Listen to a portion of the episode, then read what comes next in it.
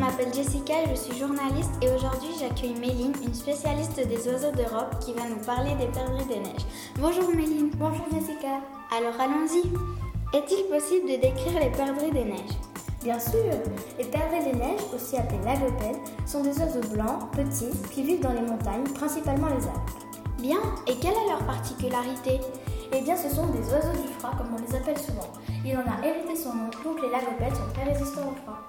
Bien, mais cela change-t-il quelque chose dans ses habitudes Le lagopède a un plumage très particulier qui lui permet de supporter de très basses températures. Cela change alors son habitat.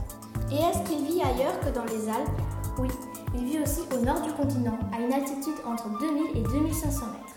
Lorsqu'il prend un plumage plus épais, il peut atteindre 3600 mètres. Bien, mais alors que mange-t-il en hiver Souvent des bourgeons, des graines, des pousses ou bien des baies. Et sa nourriture change-t-elle par rapport à la saison Un peu. Il mange plus de graines, de pousses et de baies. Et que se passe-t-il en été Ces oiseaux muent pour prendre un plumage plus fin. Et pour finir, qu'est-ce qui vous captive chez cet oiseau Eh bien, il y a des perles de neige dans les Alpes, près de là où j'habite, mais peu de gens arrivent à en voir. Je n'en ai jamais vu.